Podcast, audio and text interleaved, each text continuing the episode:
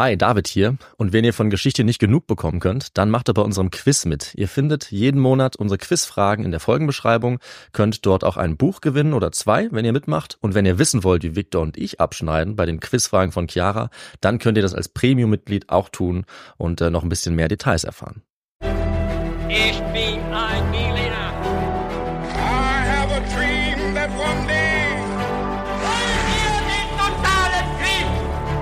Niemand hat die Absicht, eine Mauer zu errichten.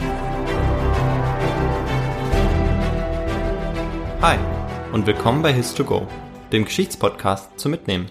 Mit uns, Viktor. Und David. Hier bei His2Go erzählt immer eine alle zehn Tage den jeweils anderen eine Geschichte. Und der Clou dabei ist, dass der jeweils andere und ihr in Empfangsgeräten keine Ahnung hat, worum es geht. Und wir nähern uns dabei dem Thema immer mit ein paar kniffligen Fragen zum Mitraten. Und ich freue mich jetzt darauf zu erfahren, David, worum es heute geht. Aber ich habe vorher erstmal noch eine Frage. Was trinkst du denn zum Podcast? Gute Frage, Victor. Ich trinke ein alkoholfreies Bier, so ein dunkles Bier heute. Und wie sieht's bei dir aus? Ich trinke auch ein alkoholfreies Bier, aber es ist ein Weizen. Das weiß ich. Ich habe es dir immerhin gerade eingeschenkt. Stimmt's? Richtig. aber die Zuhörerinnen und Zuhörer wissen es nicht. genau, das ist doch gut. Dann würde ich sagen, ich fange gleich mal an, oder? Was Genau, weil vor zehn Tagen war ich dran und jetzt äh, geht's bei dir los. Alles klar. Dann springen wir wie immer gleich rein mit ein paar Fragen. Sehr gut. Zum Mitraten. Die erste Frage, Victor. Was ist denn der, die, das Stalag? Es ist eine Single-Choice oder Multiple-Choice-Antwort. Ist es A, ein Gefangenenlager für Kriegsgefangene? Ja. Ist es B, ein Bergwerk, das besonders tief in den Berg reicht? Oder Ja. ist es C, eine mächtige Festung in Osteuropa? Äh, Kannst du das erste nochmal wiederholen, die erste Antwort? Ein Gefangenenlager für Kriegsgefangene. Ich glaube, es ist die erste äh, Antwort, also A, aber ich bin mir nicht ganz sicher. Okay, Na. du hast recht. Ja, Sehr gut. sehr gut. Jetzt die zweite Frage. Ja. Das ist eine offene Frage. Welche Menschen standen neben Juden in der Rassenhierarchie der Nazis ganz unten? Äh, Sinti und Roma, Mhm. definitiv. Und ähm, die Osteuropäer, also die Sowjetunion natürlich, die ja ähm, im Vernichtungskrieg vollständig vernichtet werden sollten. Mm, Ja. Und auch sonstige Minderheiten. Ja, Ja. das ist eine super Antwort. Das ist äh, genau das, was wir brauchen für die Folge. Jetzt Oh. ahnt man schon so ein bisschen, wo es hingehen Ja. wird heute. Und die dritte Antwort macht es, äh, äh, Frage, eher macht es noch klarer. Und zwar, welche Rolle meinst du, spielte der Einsatz von ZwangsarbeiterInnen für die deutsche Wirtschaft im Zweiten Weltkrieg? Da habe ich wieder drei Antwortmöglichkeiten. Eine ist richtig. War es A, ganz entscheidend, um die Produktion am Laufen zu halten? War es B, völlig unbedeutend, hatte keinerlei Einfluss auf die Produktion? Oder war es C, eine geringfügige Erhöhung der Produktion, die kleinere Auswirkungen hatte? Okay. Mit ZwangsarbeiterInnen meinst du nur Frauen Ah. oder Männer und Frauen? Äh, genau, damit meine ich äh, sowohl Männer als auch Frauen, die zur Zwangsarbeit ähm, gezwungen wurden, dann durch die Deutschen. Also da gab es beides eben. Ja. Okay. Also ich glaube, dass man ähm, ja Zwangsarbeiter, also dass man, dass sie schon wichtig waren, ähm, um die um die Wirtschaft ja am Laufen zu halten, weil natürlich die der Großteil der Bevölkerung oder der Männer äh, auch an der Front war und dann auch eingezogen wurde. ja, stimmt, stimmt. Ja. Deshalb würde ich sagen, ja, dass es schon auch ein wichtiger Anteil, einen wichtigen Anteil gab an Okay. ähm, genau Alles klar. Zwangsarbeitern. Mhm. Ja, glaube ich, aber Mhm. Okay. Ja. da schauen wir gleich in der Geschichte, was Sehr die gut. Antwort Ja. ist. Damit fangen wir jetzt an und ähm, vorab, es wird heute, das ahnt man jetzt wahrscheinlich schon, um wirklich schlimme Verbrechen gehen Mhm. der Nazis. Äh, um Mord und millionenfachen Hungertod wird es gehen. Es ist ein sehr hartes Thema, aber es ist eben auch wichtig, dass man Ja. davon erfährt, was Klar. damals passiert ist. Und es wird unter anderem um Zwangsarbeiter gehen. Mhm. Und ähm, ich steige mal ein mit einer kleinen Zahl. Im Juli 1944 waren 26 Prozent aller Arbeiterinnen und Arbeiter im Deutschen Reich Zwangsarbeiter. Also ein Viertel. Ja. Und äh, die Nazis haben zur Zwangsarbeit Zivilisten herangezogen, also aus dem Westen, zum Beispiel Franzosen oder Ja. Belgier, und eben auch aus dem Osten, also aus Polen oder aus der Sowjetunion. Mhm. Und mit Fortschreiten des Krieges haben aber die Nazis immer mehr Arbeiter gebraucht für die Wirtschaft und Arbeiterinnen. Und weil immer mehr Männer als Soldaten gekämpft haben, gab es eben zu Hause sozusagen immer weniger. Und deswegen haben sie noch angefangen, Kriegsgefangene zur Arbeit zu zwingen. Also Kriegsgefangene, das sind Soldaten, eben, die sie gefangen genommen hatten, die Deutschen von anderen Nationen. Und wir schauen heute in dieser Folge auf die Gruppe, die leider eine besonders verbrecherische und besonders unmenschliche Behandlung erfahren hat durch die Deutschen, durch die Nazis im Zweiten Weltkrieg. Und zwar geht es heute um eines der größten Kriegsverbrechen des Zweiten Weltkriegs. Das ist die Misshandlung und die Ermordung von sowjetischen Kriegsgefangenen Ja. durch die Deutschen und den Einsatz zur Zwangsarbeit dieser Gefangenen. Das ist unser heutiges Thema. Mhm. Und was wir dafür natürlich jetzt als erstes mal brauchen, ist ganz wichtig wieder der historische Kontext. Der ist wichtig. Der ist wichtig. Danach schauen wir uns dann die chronologische Entwicklung von Kriegsbeginn bis Kriegsende an. Wir gucken auf die Lebensumstände der Kriegsgefangenen und auch die Nachwirkungen dieser Geschehnisse bis heute. Der historische Kontext, der sagt uns erstmal Folgendes. Zunächst haben die Deutschen schon im Ersten Weltkrieg Erfahrung gesammelt mit russischen Kriegsgefangenen, die sich für sich haben arbeiten lassen. Das war damals schon entscheidend, um die Wirtschaft aufrechtzuerhalten. Und mit diesen Erfahrungen sind die Deutschen dann auch in den Zweiten Weltkrieg Ja. sozusagen gestartet.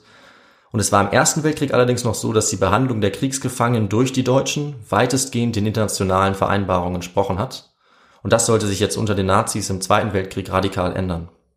Der Zweite Weltkrieg beginnt ja bekanntlich am 1. September 1939 mit dem Angriff Nazi-Deutschlands auf Polen.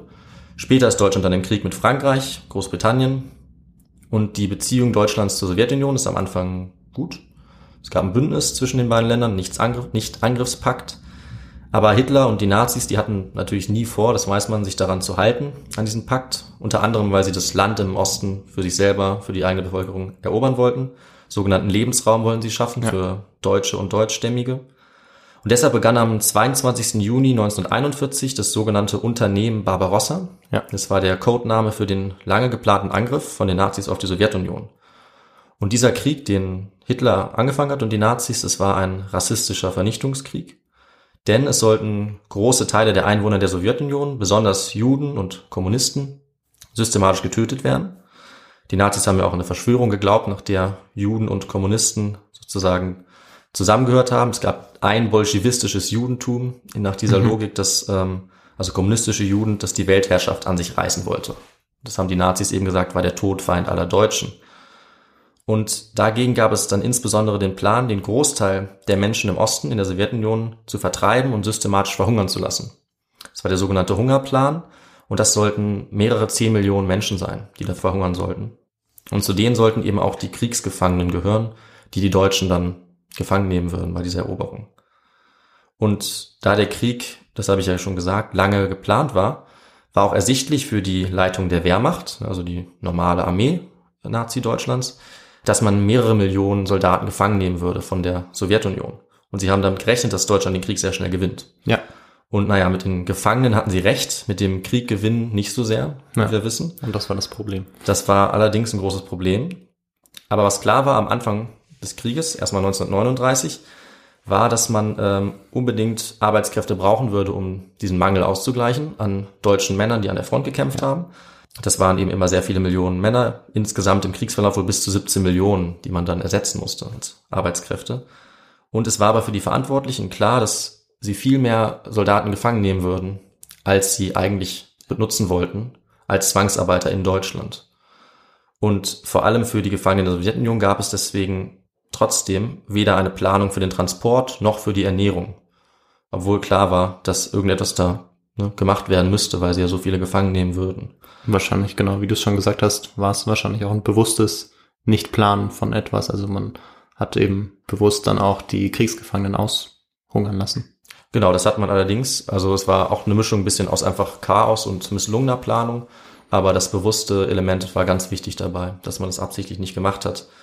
Ähm, und es lag auch gar nicht im Interesse der NS-Führung, die zu ernähren. Also es war von Anfang an klar für die leitenden Personen, dass hunderttausende Menschen verhungern würden. Und da hatte auch eigentlich fast niemand was dagegen bei den Verantwortlichen der Nazis.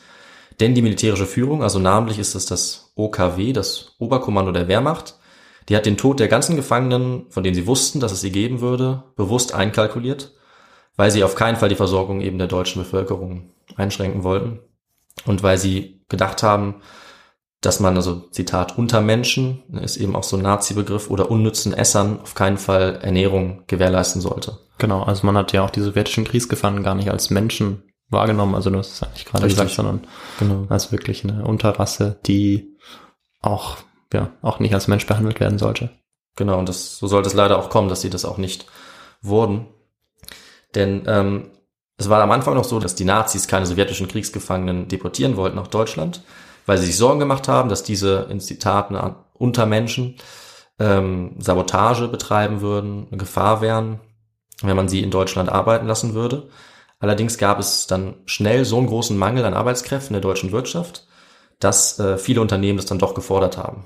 Die haben gesagt, wir brauchen aber diese Gefangenen, sonst können wir die Produktion nicht aufrechterhalten.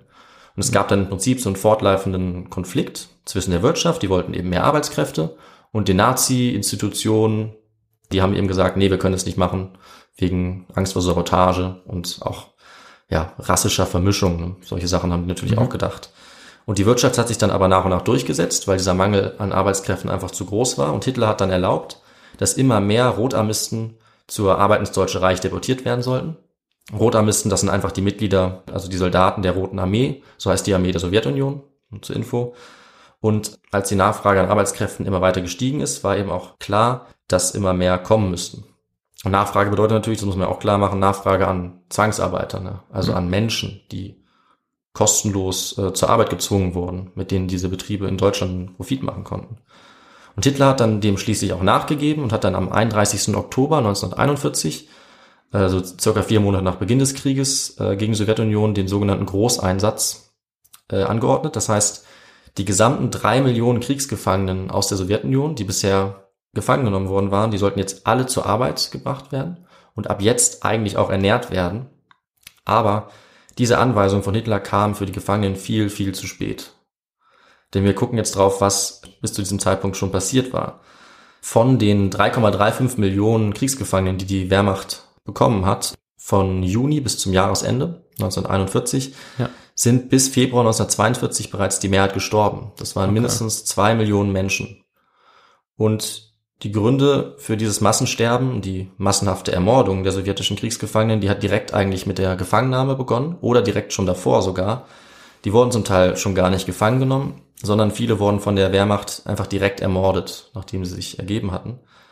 Ähm, besonders waren das sogenannte Politkommissare oder auch Frauen, die in der Roten Armee äh, gekämpft haben, die abschätzig als Flintenweiber bezeichnet wurden. Auch die wurden ermordet oder in KZs deportiert. Und die Kriegsgefangenen, die nicht sofort umgebracht wurden, die mussten jetzt Tage oder Wochen lang marschieren, nachdem man sie gefangen genommen hatte, bis sie zu Lagern hinter der Front gekommen sind. Mhm. Und auf diesem Weg sind noch viele weitere von ihnen gestorben, durch Kälte, durch Hunger und auch durch Morde durch die Bewacher, also die Wehrmacht, Ja. die die bewacht hat. Und als sie dann in den Lagern angekommen sind, waren die Bedingungen da extrem schlecht. Also es waren wirklich mörderische Bedingungen auch. Es gab kaum Nahrung. Die Gefangenen waren auf dem engen Gelände extrem zusammengefercht. Es gab keine Unterkünfte, es gab nichts eigentlich. Sie waren einfach unter freiem Himmel, Mhm. nur umzäunt von Stacheldraht. Und es war sogar der Bevölkerung, die da ringsum war, die hätten denen natürlich helfen können, weil es war ja noch auf dem Gebiet im Osten. Ähm, aber denen wurde es auch verboten, ihnen Nahrung zu bringen. Das heißt, ähm, es ist ja klar, dass man unter diesen Bedingungen nicht lange überlebt. Nee. Also die haben, klar, ja. die haben alles gegessen, was sie kriegen konnten. Sie haben Tannennadeln, Zweige, Regenwürmer gegessen und am Ende auch sich gegenseitig, also auch die Leichen gegessen. Oh, okay. Leider wurde es auch nicht mehr besser, als dann der Abtransport angefangen hat ins Deutsche Reich, weil ja eben diese Arbeitskräfte dann irgendwann gebraucht wurden. Denn auch die Transportbedingungen waren unmenschlich. Auch da gab es Misshandlungen, auch da wurden immer mehr äh, Rotarmisten ermordet und dann aber die, die überlebt haben, eben in Lager im Reich, im Deutschen Reich dann deportiert. Hm. Diese Lager hat man Stalag genannt. Also deine Antwort Mhm. vorhin war richtig. Ja. Stalag ist nämlich die Kurzform für Stammlager Ja. oder Mannschaftsstammlager, Stalag. Und dort hat man dann Kriegsgefangene registriert. Und nach der Registrierung wurden die dann verteilt auf die Orte, wo sie arbeiten sollte, also auf Betriebe, ähm, staatliche Betriebe, private Betriebe, die das angefordert hatten. Und die Rotarmisten wurden jetzt also verteilt, aber ihre Konstitution, ihre Gesundheit war natürlich extrem schlecht nach dieser unmenschlichen Behandlung. Die Arbeitgeber, in Anführungszeichen, ne, also Ja, die klar. Arbeitgeber der Zwangsarbeiter, die haben sich sofort beschwert und haben gesagt, wir können eigentlich nicht arbeiten mit diesen Menschen. Ja. Die sind ähm, kurz vor dem Tod, die sind viel zu schwach und unterernährt. Aber ähm, bei den verantwortlichen Nazi-Behörden hat man da eigentlich kein Mitleid gehabt und Eduard Wagner, der verantwortlich war für die Ernährung, hat einfach dazu gesagt, alle nicht arbeitenden Kriegsgefangenen in den Lagern haben zu verhungern. Das ist ein Zitat. Und also es war völlig bewusst, dass die Rationen, die Nahrungsrationen viel zu niedrig waren, dass die so nicht überleben konnten. Und selbst die, die gearbeitet haben, haben viel zu wenig zu essen bekommen. Das Also war- auch dann von dem Arbeitgeber oder haben die nur in den Lagern gearbeitet? Die, dann? in den Lagern haben sie ähm, nicht gearbeitet. Das Ja. war quasi also Stammlager, der Ausgangspunkt, um dann Genau. da verteilt zu werden. Und meistens mussten sie dann auch in das Lager wieder zurückkehren. Ach, sie sind dann immer wieder in das. Arbeit. Genau. Ah, okay. Sie wurden durchaus auch ähm, in den Betrieben ernährt, aber die hatten dann auch die Vorschriften, an die sie sich halten mussten. Ja, nee, nee, klar. Ich war dachte nur, sie sind weiter als verteilt worden, also zum Teil auch in andere Städte, sodass Genau. ein Zurückgehen ins Stammlager gar nicht möglich gewesen wäre und dann hätten sie ja vom Arbeitgeber ernährt werden müssen. Aber Genau. das ist ja dann nicht unbedingt der Fall. Also nicht bei. Ja, also es gibt so, das war so organisiert, dass es verschiedene Wehrkreise gibt. Ja. Äh, in jedem Wehrkreis ist ein Stammlager Ja. und von da werden dann die Gefangenen an die Betriebe äh, verteilt und zum Teil können sie dann auch zum Beispiel auf dem Land leben, wenn sie Ja. Glück haben, da war es gut. Oder sie müssen eben wieder in Lager zurück, Der Großteil, dann da ja. schlafen, der Großteil und Okay. da waren die Bedingungen schlecht. In den Ja. Betrieben konnten sie auch schlecht sein und alle haben aber eben diese Linie der Führung übernommen, ähm, was die Ration an, Hm. anging und das waren dann in den Stalags 1000 Kalorien pro Tag, also es war ein Todesurteil. Ja. So kann man nicht überleben. Und bei der Arbeit waren es vielleicht 2000 Kalorien, aber auch das war viel zu wenig, weil die Arbeit so stark war, so, so, so kräftezehrend, dass es trotzdem viel zu wenig war, um zu überleben. Und während jetzt also die verantwortlichen Nazis darüber diskutiert haben, was denn jetzt das geringstmögliche Maß an Ernährung ist, damit die irgendwie noch überleben. Man hat da das Zitat ist zum Leben zu wenig, zum Sterben zu viel. Also gerade so weiter überleben. Währenddessen sind natürlich die sowjetischen Kriegsgefangenen jeden Tag weiter verhungert. Jeden Tag sind Tausende gestorben, obwohl sie in der deutschen Wirtschaft immer dringender gebraucht wurden. Die Versorgung war einfach so schlecht, dass vor allem in den Wintermonaten dann, 1941 zu 1942, äh, zum Großteil die sowjetischen Kriegsgefangenen alle gestorben sind. Wie gesagt, also zwei Millionen wahrscheinlich. Und die Todesursachen waren vor allem Hunger, aber auch die katastrophalen Hygienebedingungen in diesen Lagern, die völlig unzureichende Unterbringung. Die hatten am Anfang gar keine Gebäude, keine Baracken, die müssten sich äh, Erdlöcher und Erdhütten bauen, einfach irgendwie in die Erde graben. Es gab keine medizinische Versorgung, ähm, die Transportbedingungen waren schrecklich und es gab eben Morde auch Ja. äh, die ganze Zeit. Und in der Nachkriegszeit, das ist ganz interessant, wurde es dann erstmal so versucht darzustellen, dass diese Kriegsgefangenen aus der Sowjetunion alle an so Krankheiten gestorben seien, also an so einem. Fleckfieber, Ja. was natürlich stimmt, dass es das gab, ja, weil die Bedingungen so schlecht waren. Es Ja, gab Läuse, klar. die das ausgelöst haben. Aber mittlerweile hat die Wissenschaft beweisen können, es sind nur verhältnismäßig wenige an dem Fieber gestorben.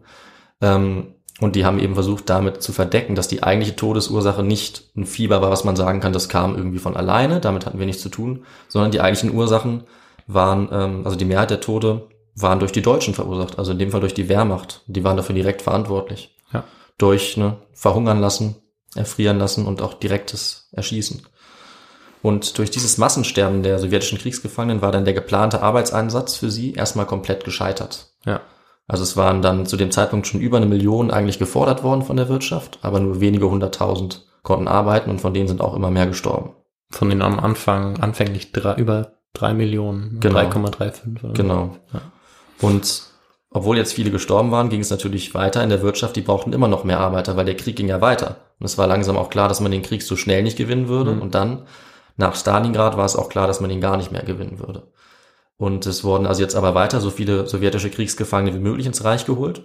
Und zwar ab Anfang 1942 jetzt geleitet von einer sehr berüchtigten Einzelperson. Und das war Fritz Saukel. Hast du den Namen schon mal Nee, gehört? Fritz Saukel. Fritz Saukel war ein überzeugter Nationalsozialist, dem wirklich alle Mittel recht waren. Hm. Äh, der war jetzt für den Arbeitsansatz aller Zwangsarbeiterinnen und Zwangsarbeiter verantwortlich. Und er war auch sehr erfolgreich, weil er mit brutalem Zwang, mit Terror, Deportation es geschafft hat, Millionen weitere Arbeitskräfte als Zwangsarbeiter nach Deutschland zu holen. Also auch viele Zivilarbeiter aus Osteuropa und eben auch viele weitere Kriegsgefangene, auch aus der Sowjetunion. Und der Höhepunkt war dann im 1944 im Mai erreicht. Da waren dann circa 650.000 sowjetische Kriegsgefangene im Arbeitseinsatz. Ja. Danach kamen weniger neue Gefangene und es sind eben weiter viele gestorben, sodass die Zahl dann abnahm. Aber für die Wirtschaft war das immerhin ein kleiner Erfolg, weil ähm, Fritz Saukel es mit diesen wahnsinnig brutalen Methoden es geschafft hat, viele Arbeitskräfte als Zwangsarbeiter wieder zu rekrutieren. Okay. Aber er wurde für seine Verbrechen nach dem Krieg angeklagt.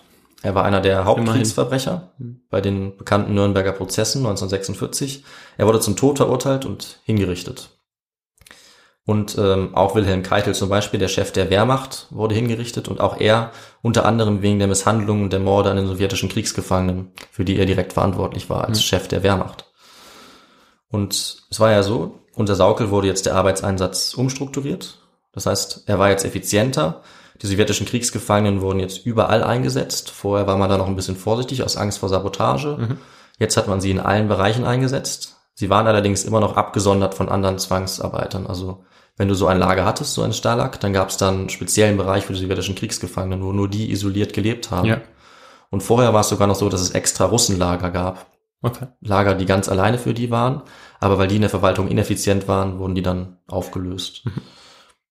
Und wir schauen jetzt uns noch an, wie denn der Arbeitseinsatz und der Alltag genau aussah für die sowjetischen Kriegsgefangenen. Zentral ist dabei unser Ausgangspunkt, nämlich die Rassenhierarchie der Nazis. Das war unsere Frage vorhin so ein bisschen. Du hast Ja. ganz richtig gesagt, ganz unten standen neben Sinti und Roma und Juden standen die Russen. In Anführungszeichen, also Russen war auch kein, ne, kein gesicherter Begriff, sondern allgemein Bürger aus der Sowjetunion. Und die Westeuropäer standen eben viel höher, weil sie von den Nazis als rassistisch höherwertig angesehen wurden. Die Ja. wurden viel besser behandelt. Also die Nazis haben die gesamte Behandlung davon abhängig gemacht, wie sie die Rasse eingeschätzt haben. Und die Sowjetbürger waren da eben ganz unten. Sie galten neben den Juden als Todfeind Deutschlands und als rassisch minderwertig im Nazi-Jargon. Und deswegen mussten die Rotarmisten jetzt immer die gefährlichsten und immer die allerhärtesten Arbeiten erledigen.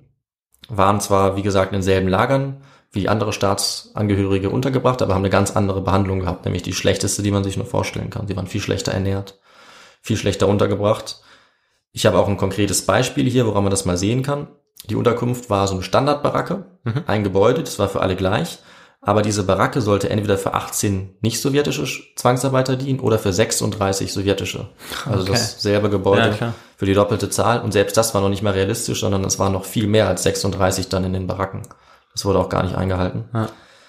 Die ähm, sowjetischen Kriegsgefangenen haben auch viel weniger Nahrung bekommen als alle anderen Ausländergruppen. Die Qualität war schlechter. Die haben total minderwertiges Fleisch bekommen und auch das sogenannte Russenbrot. Das bestand aus Roggenschrot, Zuckerrübenschnitzeln, Laub oder sogar auch Strohmehl. Also die haben da Blätter in das Brot Ja. reingemacht oder Stroh geschrotet. Und ganz besonders perfide war dann noch das äh, Prinzip der Leistungsernährung. Mhm. Das wurde ab 1944 für alle sowjetischen Kriegsgefangenen eingeführt. Und es hat bedeutet, dass die Nahrungsration einer Person an die individuelle Arbeitsleistung gekoppelt war. Das heißt, diejenigen, die mehr gearbeitet haben, haben mehr Essen bekommen. Aber die haben das Essen bekommen, was denjenigen weggenommen wurde, die weniger gearbeitet haben. Ja. Also dieselbe Nahrung Und- wurde verteilt. Und wer jetzt wenig gearbeitet hat, der hat noch weniger zu essen bekommen und konnte dadurch natürlich noch weniger arbeiten. Und das war dann ein Teufelskreis, weil Ja, dann hat klar. er wieder weniger zu essen bekommen. Und vor allem, wenn du viel arbeitest, dann brauchst du ja auch mehr und dann ist es fraglich, ob das, das was du bekommst, Genau. ausreicht. Das du war ganz, es dann, das war ganz perfide. Also es war ein Ja. totaler Teufelskreis und hat natürlich dazu geführt, dass du dann ähm, dem Hungertod auch nicht mehr entkommen konntest, Nee, weil klar. du zu schwach warst, um noch Ja. weiterzuarbeiten.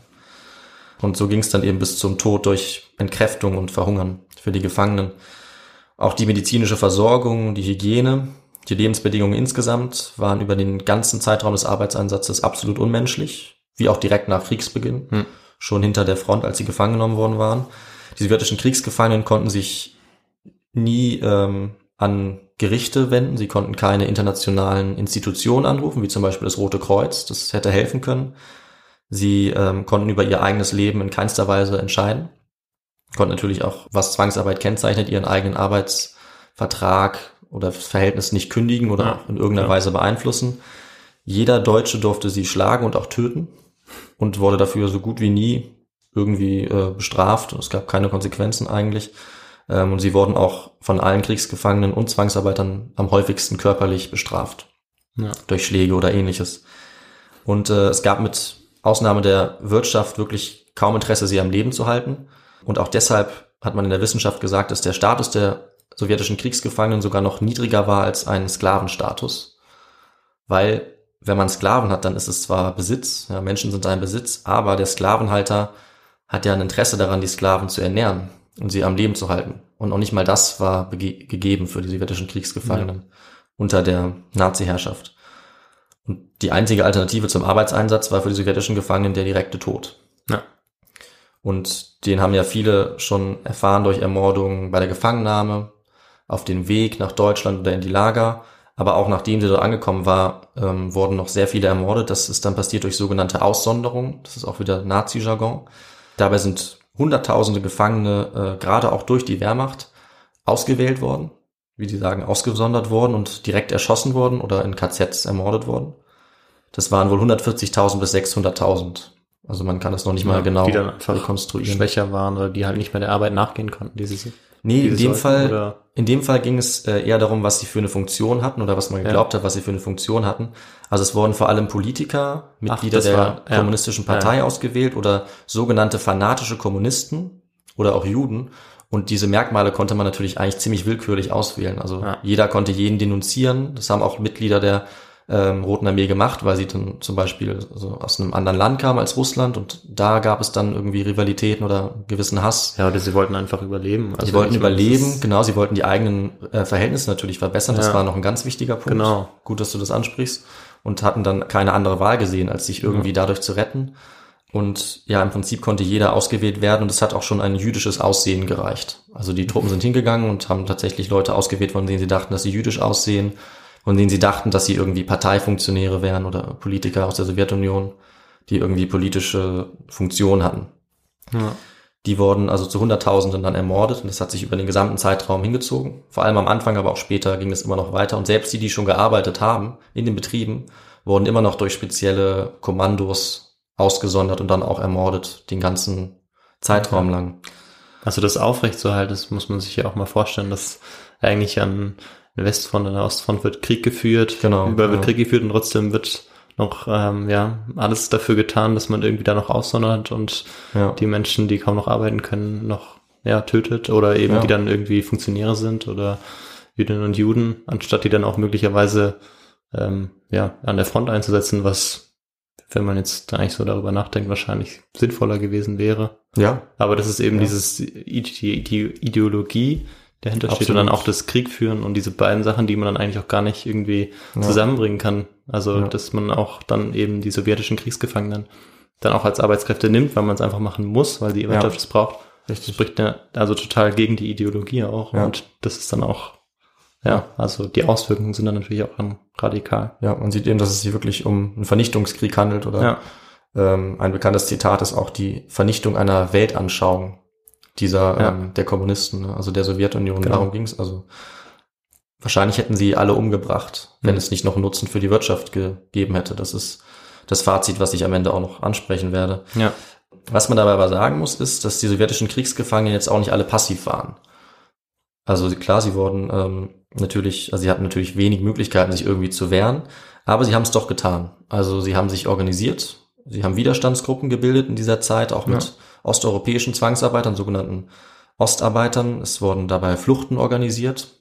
Viele Zehntausende sind geflohen. Das war auch ein großes Problem, in, also aus der Mhm. Sicht der Nazis jetzt.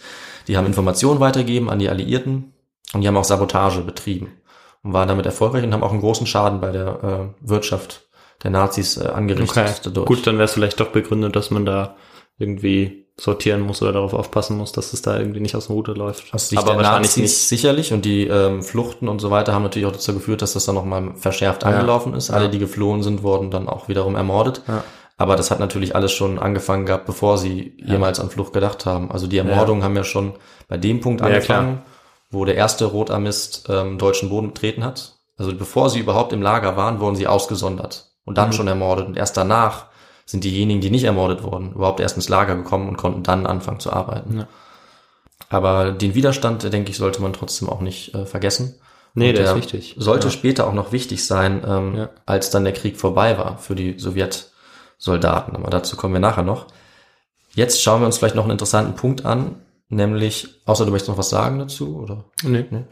Okay, dann schauen wir uns jetzt nochmal an, wie denn die deutsche Bevölkerung damit umgegangen ist. Das ist ja auch immer eine Frage, die aufkommt, denke ich. Mhm. Ja. Und die man sich auch, wenn man sich vorstellt, man- wie es damals war. Genau, schnell immer sich, wo man sich mal die Frage stellt, was wusste man, was wusste man nicht. Das ist ja so Richtig. große Preisfrage, die immer Das ist die wird. große Preisfrage und die wird natürlich auch gerne mal debattiert aus den Rängen der Holocaust-Leugner, der Geschichtsrevisionisten. Aber in dem Fall ist es ja klar, es gab einfach zunächst mal viel Kontakt. Ja. Ja. Also die Kriegsgefangenen und auch die zivilen Zwangsarbeiter gab es ja in ganz vielen Betrieben, weil sie enorm wichtig waren für die Wirtschaft des NS-Staates im Krieg. Das beantwortet natürlich auch die dritte Frage. Ne? Ja. Also ohne den, diesen Einsatz wäre es nicht mehr lange weitergegangen. Der war sehr Okay. wichtig. Okay, ja. Die waren ganz präsent und jeder konnte die eigentlich sehen. Ja. Und dabei kann man zunächst einmal auf die Betriebe gucken, wie das da war, wo die Gefangenen dann konkret gearbeitet haben, Ja. kleinere, größere Unternehmen, auch für den Staat. Ähm, Und die Wirtschaft hatte eben einfach Interesse, dass die Arbeitskräfte gut arbeiten konnten. Deswegen haben sie auch gefordert, dass sie besser ernährt werden sollten, immer wieder. Ausreichende Ernährung. Ähm, Das waren sicherlich auch manchmal humanistische Motive, dass man ein bisschen Mitleid hatte. Aber meistens war es eben, das muss man sagen, einfach der ökonomische Nutzen Ja. für diese Betriebe. Die konnten ohne die Kriegsgefangenen nicht mehr weiter produzieren oder nicht mehr so gut produzieren. Mit den Kriegsgefangenen hingegen konnten sie sogar noch Profit machen, weil das waren ja total billige, also eigentlich kostenlose Arbeitskräfte, die, die sie irgendwie befehligen konnten, wie sie wollten. Und es gab aber allerdings auch einige Unternehmen, die extrem brutal mit den Gefangenen umgegangen sind, auch wegen der rassistischen Ansichten, ne, weil natürlich auch die dann wiederum die Sowjetbürger als Untermenschen gesehen haben. Und die Bevölkerung selber, wie hat die reagiert, kann man sich fragen. Auch da kann man nicht sagen, es war so und so ein Punkt, Ja. sondern es gab auch viele Drangsalierungen, es gab sehr starke Ressentiments in der Bevölkerung. Und es gab aber auch immer wieder Mitleid und Hilfe für die Sowjetbürger. Also denen wurde zum Beispiel Nahrung zugesteckt, es wurden Nachrichten übermittelt, sogar auch für sie. Und vor allem auf dem, auf dem Land, also in der Landwirtschaft, ja, bei Ja. Bäuerinnen und Bauern, da war die Ja. Situation deutlich besser. Also ich kann mir vorstellen, wenn man auch direkt damit in Kontakt ist, dass man dann vielleicht das nochmal auch ganz anders wirkt Ja, und dass man es dann vielleicht schafft, da auch diese, diese Ideologie, diese Ressentiments, wie du es gesagt hast, die beiseite zu legen, wenn man dann auch sieht, wie es diesen Menschen geht, weil es eben doch Menschen sind, wenn man sie ja dann sieht. Also während, wenn man vielleicht in der Stadt ist Ja. oder ähm, wer sich irgendwie nur zu Hause bewegt und man sieht diese Menschen nicht und man bekommt nur ähm, von anderen mit, was es für Menschen denn sind, wie brutal sie sind und wie, dass sie, ja, dass es Barbaren sind, dass sie kein Benehmen haben, dass sie die Deutschen abschlachten, dann hat man natürlich ein ganz anderes Bild, als wenn man dann den Menschen wirklich vor sich hat. Wobei selbst das oftmals ja Selbst nicht das, das- bewirkt hat, aber ich glaube, das, Ja. das hätte auch was sein können, was vielleicht dann auch auf dem Land dann auch passiert ist. Ich denke, dass das auf jeden Fall passiert ist. Also da gibt es bestimmt viele interessante Schicksale und äh, wahrscheinlich auch schöne Momente, ja, wo, der Menschlichkeit, kann ich mir vorstellen. Aber ich glaube, dein anderer Punkt ist leider auch richtig. Also die Propaganda der Nazis, die muss so tief gesessen haben. Und das perfide ist ja durch diese unmenschliche Behandlung sahen die, die Rotarmisten ja wirklich auch aus, als Ja, wären sie ähm, stimmt. Ja, sozusagen äh, in Anführungszeichen Untermenschen, denn sie waren ja verlaust, sie waren fast ähm, verhungert, sie waren von Krankheiten Klar. aufgezehrt. Und das hat natürlich wiederum das Bild auch bestätigt. ja. Zum Teil auch in den Augen der Bevölkerung, weil die haben eben nur total dem Tod nahe ausgezehrte Ja, klar, Kriegsgefangene gesehen. Ja. Also da wird es auf jeden Fall beide Seiten gegeben haben. Ja. Aber eben auch die Seite der Hilfe. Und das Problem war eben, was auf dem Land, wo die Situation besser gewesen wäre, aber wiederum ja, das hatte ich schon kurz erwähnt, kaum Sowjetbürger gearbeitet haben, sondern da wurden eben wieder dann die ähm, westeuropäischen Kriegsgefangenen eingesetzt. Also da waren zum Beispiel viele Franzosen und andere Westeuropäer. Denen ging es am besten, die wurden gut ernährt, die hatten vielleicht auch mal Freizeit, die haben bessere Löhne bekommen. Aber die Kriegsgefangenen der Sowjetunion haben gerade dort eben keinen Arbeitseinsatz gehabt, sondern die waren da, wo die Arbeit am härtesten und am gefährlichsten war. Im Bergbau, zum Beispiel im Kohlebergbau.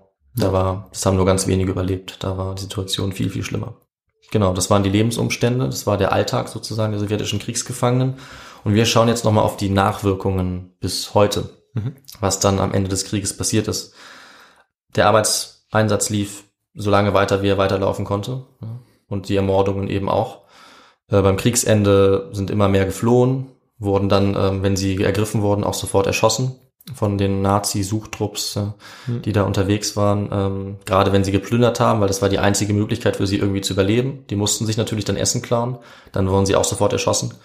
Nach und nach wurden sie dann aber natürlich diejenigen, die noch am Leben waren, befreit von den Alliierten, die weiter fortgerückt sind. Und dann der Krieg ging zu Ende am 8. Mai 1945. Aber leider ging es den sowjetischen Kriegsgefangenen auch danach weiter sehr schlecht. Und besonders übel war dabei, dass sie jetzt erstmal alle vom sowjetischen Spionageabwehrdienst verhört wurden, weil sie wurden jetzt alle verdächtigt, dass sie mit den Deutschen zusammengearbeitet haben in dieser Zeit als Kriegsgefangene. Manche haben das auch, klar, eben wie wir es schon angesprochen haben, entweder aus Abneigung gegen den Kommunismus oder eben einfach um die eigene Lebenssituation Ja. irgendwie zu verbessern, um irgendwie zu überleben. Aber die wenigsten natürlich. Also die meisten wollten einfach nur zurück äh, in die Sowjetunion Mit Sicherheit. und hatten, außer überlebt zu haben, eigentlich nichts, Mit Sicherheit, ja. nichts gemacht. Ja. Genau. Und trotzdem wurden sie eben alle verhört vom sowjetischen Geheimdienst, vom Spionageabwehrdienst. Und Bis zu 10% dieser Soldaten wurden dann tatsächlich, ähm, nachdem sie die Art Nazis überlebt hatten, nachdem sie den Krieg und die Gefangennahme und diese brutalen Bedingungen überlebt hatten, wurden sie dann trotzdem noch von der Sowjetunion ins Gulag geschickt, ins Arbeitslager, also jeder Zehnte ungefähr. Und sie wurden dann auch weiterhin noch in ihrer Heimat äh, sozial stigmatisiert. Und fast bis heute werden sie noch als Verräter gesehen, weil sie eben für die Nazis da gearbeitet haben. Ja. Also ähm, Ja, eine, so eine ungemeine Zahl, 10 Prozent. das ist eine sehr große Zahl von denen, die noch überlebt haben. Ja, Der genau. Großteil war eben tot zu diesem Zeitpunkt. Und umso wichtiger war es jetzt eben für die Überlebenden auch, dass es irgendwann mal eine Anerkennung gegeben hat von deutscher Seite für dieses Unrecht, was Mhm. geschehen war. Und das hätte dann eben helfen können, dieses Stigma, was sie zu Hause hatten in der Sowjetunion nach Jahrzehnten irgendwie wieder von ihnen zu nehmen. Aber leider kam diese Anerkennung offiziell sehr, sehr spät. Die wurde jahrzehntelang gefordert und vor fünf Jahren, wir haben jetzt 2020, Ja. im Jahr 2015 hat die Bundesrepublik Deutschland beschlossen, den sowjetischen Kriegsgefangenen, die die grausamen Bedingungen der Zwangsarbeit überleben konnten unter den Nazis, ne, eine Entschädigung zuzusprechen. Also die haben vorher mehrere Jahrzehnte lang debattiert, konnten sich nie einigen, haben das nie gemacht. Und dann haben sie sich endlich dazu durchgerungen, an die, die Anträge gestellt haben, für die Entschädigung 2500 Euro pro Person auszuzahlen. Die Grünen und Linken haben diesen Antrag gestellt äh, im Bundestag, der wurde dann angenommen. Und ja, sie haben es dann tatsächlich nach 70 Jahren ungefähr, ne?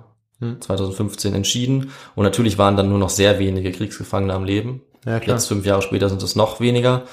Die einzige Zahl, die ich dazu finden konnte, waren 900 Anträge bis 2016 Ja. von Kriegsgefangenen, die noch am Leben waren. Und an 100 davon wurden dann die 2500 Euro ausgezahlt, als ich geguckt habe. Und die anderen 800 Anträge, die waren eben noch, ähm, ja, wurden noch bearbeitet. Okay. Und ich konnte seitdem nicht rausfinden, was damit passiert ist. Aber eben, es waren zu diesem Zeitpunkt noch ganz, ganz wenige am Leben. Und ich denke, es werden nicht mehr viel mehr geworden sein, die diese Anträge gestellt Ja. haben. Ähm, zuvor wurden schon die zivilen Zwangsarbeiter aus Osteuropa entschädigt, aber eben nicht die militärischen, also nicht die Kriegsgefangenen. Damit kommen wir jetzt, nachdem wir sozusagen in der Mhm. heutigen Zeit ange... Hast du noch eine Frage? Ähm, nee, mit den Entschädigungszahlungen äh, allgemein nach dem Zweiten Weltkrieg oder durch den Zweiten Ja. Weltkrieg verursacht, ähm, gibt's ja auch ähm, ja noch ganz andere. Also ich glaube auch Polen hat zum Beispiel ähm, oder fordert Ja, auch immer wieder entschädigt zu werden. ja. Ähm, Griechenland also, auch. Griechenland auch, genau. Ja. Also es ist, es ist schon auch was, was ähm, ja, was eben noch ganz viele andere noch, noch betrifft Absolut, ja. und wo auch noch ganz viel offen ist, ähm, ob was noch kommen wird, wie es ausgeht. Richtig, genau. Also vor allem im Zweiten Weltkrieg, aber auch selbst wenn wir weiter in die Vergangenheit gehen, äh, zum Beispiel afrikanische Länder ne, Ja. fordern auch Entschädigung von der deutschen Regierung für den Ja, richtig, genau, Völkermord ja, ja, an, klar, genau. an den Ja. äh, Nama Ja. zum Beispiel. Ja. Das sind auch immer spannende Diskussionen, wie man, ja, wie man das dann begründet und wie man das dann, Ja. wie man dann auch die Entscheidung trifft, wie viel Ja. Geld dann auch jeder bekommen kann. ja. Das ist, glaube ich, ganz, ganz schwer. Ja, Aber ich denke, da kann man auf jeden Fall ein Auge drauf halten, wie sich das weiterentwickelt. ja, und es ist schon noch eine wichtige Angelegenheit, dass man sich Absolut. auf jeden Fall damit auseinandersetzt, ist ja schon mal Ja. wichtig und dass Ja. es jetzt dann auch passiert ist vor fünf Jahren eben. Immerhin, immerhin ist dass da dann auch was, genau, was Endgültiges mal Ja. rausgekommen ist, ist auch Also gut. immerhin diese kleine, ja, dieses kleine Beruhigtsein habe ich dann noch, als ich das recherchiert habe, dass da wenigstens etwas gezahlt wurde, Mhm. jetzt vor fünf Jahren. Und wir kommen jetzt äh, abschließend noch zum Fazit und einer kleinen Zusammenfassung für diese Geschichte. Zusammenfassend sagt zum Beispiel Marc Spörer, ein Historiker, dass er den Einsatz der sowjetischen Kriegsgefangenen als Vernichtung durch Arbeit kategorisiert, weil selbst als deren kriegswirtschaftliche Bedeutung erkannt worden war, hätten die Rationen laut ihm immer noch deutlich unter dem Existenzminimum gelegen. Das stimmt auch. Sie wurden in allen Bereichen Ernährung, Lohn, Unterkunft und so weiter schlechter behandelt als fast alle anderen Gruppen von ZwangsarbeiterInnen. Äh, Die sowjetischen Kriegsgefangenen wurden durch Arbeit vernichtet, sie wurden durch Verhungern getötet, was eben der ideologischen Richtung der NS-Führung entsprach. Und gleichzeitig hielten natürlich die verantwortlichen Betriebe diesen mörderischen Prozess auch aufrecht und haben die Situation kaum verändert, da sie ihnen ökonomischen Nutzen gebracht hat.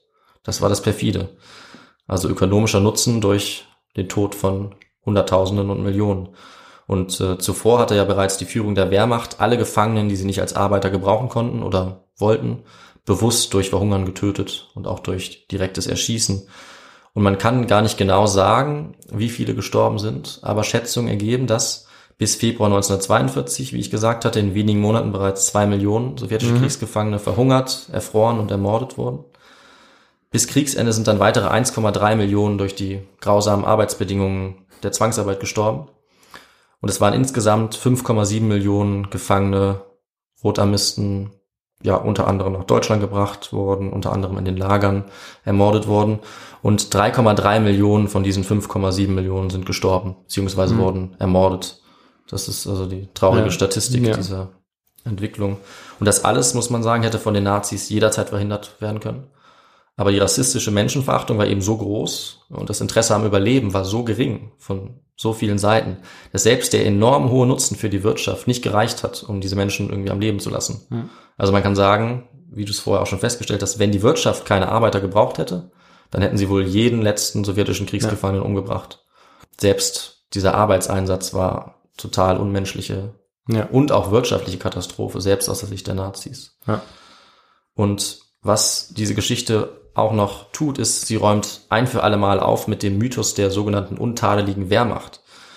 Denn nach dem Krieg haben viele Deutsche lange geglaubt, dass sich die Wehrmacht, also ne, die normale Armee Nazi-Deutschlands, dass die sich total regelkonform verhalten hat, dass sie keine Verbrechen begangen habe, sondern einfach nur gekämpft habe, ja, dass sie die Pflicht getan haben, die Befehle befolgt. Aber spätestens mit der Aufklärung über die Verbrechen an den sowjetischen Kriegsgefangenen ist dieser Mythos ein für alle Mal gebrochen. Ne? Ja. Und es ist eben dadurch klar geworden, dass die Wehrmacht ganz tief verstrickt war in die Nazi-Verbrechen, in Kriegsverbrechen und dass sie sich an tausend- und millionenfachem Mord entscheidend beteiligt hat. Ja, so dass niemand mehr behaupten kann, die Wehrmacht hätte eine weiße Weste oder hätte sich ähm, moralisch gut verhalten. Und ja, mit dieser Zusammenfassung, mit diesem Fazit endet jetzt auch für heute die Geschichte. Sehr gut. Ja, eine super spannende Geschichte. Eine super wichtige Geschichte auch. Also Ja, die Vernichtung anzugehen, die Vernichtung der, der Kriegsgefangenen ja, auch ist davon ein Riesenthema. sprechen. Ja, Genau. Und ja, zur Wehrmacht, ja, da hast du vollkommen recht. Es gab eben ja nur ganz wenige, die in der Wehrmacht vielleicht auch noch moralisch richtig gehandelt haben. Da, dazu gehört möglicherweise Wilhelm Hosenfeld, richtig. Das zu dem es ja auch schon eine Folge Ja. gab. ja. Genau, aber ich finde es sehr gut, dass es jetzt die zweite Folge äh, ist, die jetzt ums, über den Zweiten Weltkrieg geht. Und Ja, eben, ja, schon auch das äh, der traurigsten Themen überhaupt aufgreift, Ja, der erschüttertsten auch. ja. Die Deutschen werden das dann auch mitbekommen, wenn äh, ja die sowjetische Armee, die Rote Armee, dann auch 1945 ja schon auch einen Vergeltungskrieg führt, absolut. zurück auf Berlin und ja, ja. das voller Rache sein wird und das wird man dann auch, die Bevölkerung wird das dann auch spüren. Ja. absolut. Und genau, also es bleibt nicht ohne Konsequenzen und auch langfristig natürlich nicht. Nee, Ja. das stimmt. Ja. Und das ist eben ein Thema, was aber doch, denke ich, oft unter das Radar fällt, wenn es um den Zweiten Weltkrieg geht und um, um auch die Verbrechen der Nazis. Deswegen finde ich es auch wichtig, ähm, das zu thematisieren, daran Ja. zu erinnern. Ja, es wird oft über den Holocaust Ja. gesprochen, äh, über der natürlich genauso grausam ist an äh, Ja. Judinnen und Juden. Ich denke, man kann das gar nicht vergleichen, was, was Grausamkeit danach ver Nee, bedeutet, also was jetzt da ja was grausam ist, kann man kann man nicht sagen, aber dass es viele ähm, Ja. Vergehen gab, das muss man Ja. eigentlich betonen. Das ist wichtig, dass es nicht nur das eine bleibt. Und auch die Zahlen, auch Verhältnisse sind eben wirklich enorm. Also Ja. 3,35 Millionen ermordeter. Menschen durch diese Arbeit. Und das ist ja auch nur ein Teil. Also ich habe jetzt eben auf diese besonders ähm, schlimmen Verhältnisse geguckt für diese Gruppe, aber es gibt ja noch die westeuropäischen Zwangsarbeiter, es gibt osteuropäische Zwangsarbeiter, die keine Kriegsgefangene waren. Also Kriegsgefangene als Zwangsarbeiter ist ein Thema, aber auch die Zwangsarbeiter allgemein, die Zivilisten, das ist noch ein enormes Thema Ja. unter den Nazis, was da passiert ist. Natürlich ging es auch nicht allen Kriegsgefangenen aus dem Westen gut. Ja, Im klar. Schnitt besser, Ja. aber das ist ein ganz großes Thema, wie die da eingesetzt wurden. Ja. Und ähm, auch spannend, finde ich. Ja. Sehr gut. Dann würde ich sagen, beenden wir die Folge. Nachdem wir uns vielleicht noch die Quellen angesehen haben, oder was meinst du? Ja, das ist eine gute Idee, genau. Gut, dass du es ansprichst. Ja klar, das muss natürlich noch Dann leg kurz- mal los. Ja, ich erwähne das mal noch ganz kurz. Ja. Also es gibt äh, sehr viel Literatur, das Thema ist gut erforscht, Mhm. würde ich sagen. Ähm, empfehlen kann ich für das spezielle Thema, was wir haben, von Rolf Keller, sowjetische Kriegsgefangene im Deutschen Reich 1941-42, Behandlungen und Arbeitseinsatz zwischen Vernichtungspolitik und kriegswirtschaftlichen Zwängen. Mhm. Das ist eben wirklich ein sehr tiefer Einblick Ja. in diese Geschichte. Es gibt auch Werke von Marc Spörer, Ulrich Herbert oder Jörg Osterloh, Mhm. die äh, empfehlenswert sind und die auch ein bisschen allgemeiner auch über andere Zwangsarbeiter reden. Und es gibt sehr viele Quellen auch, äh, die das genau belegen, was mit den sowjetischen Kriegsgefangenen äh, geschehen ist und die diese Verbrechen dokumentieren. Und da kann ich auch einen guten Quellenband empfehlen, und zwar von äh, Overmans, von Hilger und Pavel Polian. Äh, das ist Rotarmisten in deutscher Hand. Da gibt es ganz viele Quellen, ganz viele Dokumente, die ich mir auch zum Teil angeschaut habe. Und ich habe mir überlegt, dass ich eine dieser Quellen als Beispiel auch hochladen werde auf Instagram und Facebook. Das ist eine gute Idee, weil ich wollte auch noch sagen, das Quellenband schaue ich mir auch mal an. Ja, das ist äh, sehr spannend. Also da sind eigentlich alle Abschnitte und viele von den Sachen, über die ich geredet habe, also von der Unterbringung, wie Ja. ist es in Betrieben, wie laufen diese Ermordungen ab. Da gibt es ganz viele einzelne Quellen dafür, wo die Nazis das eben in ihrer Bürokratie ganz genau auch äh, aufgelistet haben. Also das ist auch spannend. Da kommt man nochmal äh, noch mal auf eine ganz andere Ebene, wenn man sich Genau. die Quellen anschaut. Ja. Dann hat man irgendwie noch mehr die Bestätigung, dass es nicht nur was Ja. ist, was man, wo man rüber man sich Geschichten erzählt, Ja. sondern dass es was ist, was wirklich geschehen ist. Ja, Und ganz das muss man sich auch immer wieder in Erinnerung rufen. Und man sieht dabei eben auch, wie die Historikerinnen und Historiker gearbeitet haben, ne? was, wie sie Ja. mithilfe von solchen Quellen etwas rekonstruieren Ja. können, was dann passiert ist. Sehr richtig. Genau, dann würde ich doch sagen, damit schließen wir die Geschichte ab, oder was meinst du? Ja, finde ich gut. Super. Dann soll ich noch was äh, dazu sagen, wie man uns folgen kann? Ja, das fände ich gut, mach das doch mal. Okay. Also wir sind natürlich auf Spotify und auf Apple Podcasts und so weiter unterwegs und da könnt ihr uns gerne folgen. Und ähm, genau, wir sind auch noch auf Facebook und Instagram. Da kann man gerne auch noch einen Kommentar abgeben, Sehr da kann gerne. man uns liken und ähm, auch folgen. Kann man das auch? Man kann da auch folgen und Sehr man kann gut. auch bewerten zum Beispiel Bewerten, bei genau, Facebook oder gerne, Apple ja. Podcasts. Sehr gerne eine Gerne. gute Bewertung oder einen netten Kommentar. Und worüber wir uns immer freuen, sind die Feedback-E-Mails. Genau, da Und- haben wir jetzt eine neue Feedback-Adresse, an die ihr auch schreiben könnt. Genau. Und zwar ist das einfach feedback.his2go at gmail.com. Da freuen wir uns sehr über die E-Mail. Genau, jetzt haben wir nämlich die zwei drin. Das ist doch viel schöner. Genau. Gut, Dann, würde ich sagen, bis in zehn Tagen. Genau, wir sehen uns in den Tagen mit der nächsten Folge, wenn Viktor wieder eine Geschichte erzählt. Ja. Bis dahin bleibt gesund und bis bald. Ciao. Ciao.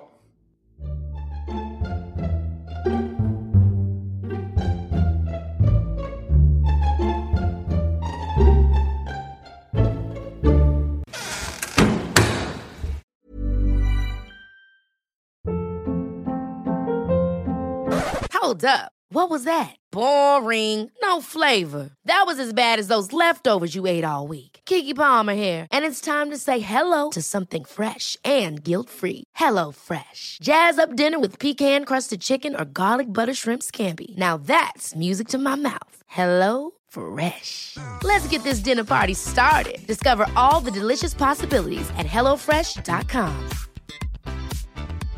Hello, this is Danny Pellegrino, host of the Everything Iconic podcast, and I'm here to tell you all about Splash Refresher because hydration is mandatory, but boring is not. Now, I love my water, but if I don't spice it up, I'm not going to finish what I took out of the fridge. That's why I love my Splash Refresher, which is flavorful, delicious, bright, hydrating, and zero calories. The wild berry flavor is my fave. No, wait. Is the pineapple mango flavor my fave? You know what? All five craveable splash refresher flavors are my fave because they're so delicious. So get hydrated and enjoy it with Splash Refresher.